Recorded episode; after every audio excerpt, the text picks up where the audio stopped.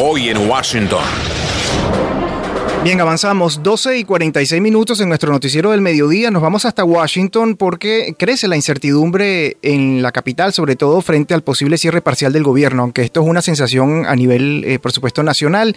También hay información del gobernador de la Florida. Ayer interpuso una demanda contra la administración Biden relacionada con su política migratoria.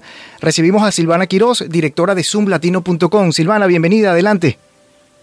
Un gusto estar con ustedes nuevamente desde la capital. Sí, así es. Eh, te cuento que el gobernador de la Florida presentó una demanda contra la administración del presidente Joe Biden, alegando que su política de inmigración es ilegal. El gobernador republicano Don DeSantis firmó una orden que prohíbe a las agencias estatales ayudar con la reubicación de inmigrantes indocumentados que llegan al estado.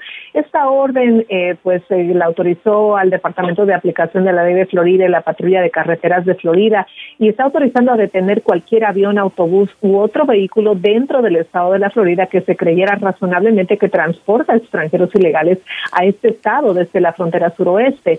Si así lo permite el gobierno federal, claro, y la ley estatal, eh, te cuento que la advertencia de que se debe seguir la ley probablemente les impida incautar aviones federales, pero vamos a ver qué es lo que sucede. En cuanto a lo otro, te cuento que hay, eh, bueno, un respiro eh, referente a lo del posible cierre parcial del gobierno, ya que el Senado se está preparando para aceptar un proyecto de ley de financiamiento gubernamental a corto plazo, que mantiene a las agencias federales operando hasta el 3 de diciembre, pero no aborda la fecha límite que se avecina para aumentar el techo de la deuda y evitar incumplimiento.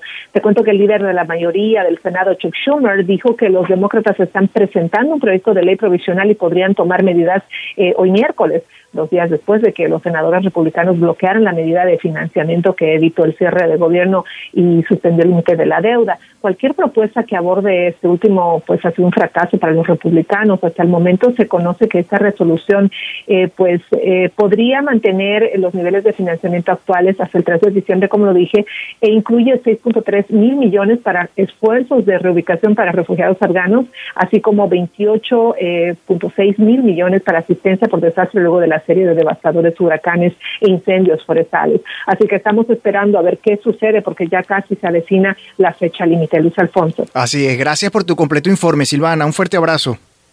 Un gusto estar contigo nuevamente. Síganos en la página zoomlatino.com y en las redes sociales. Así es. Recuerden, amigos oyentes, zoomlatino.com, su directora Silvana Quiroz, directamente desde Washington. Son las 12 y 48 minutos.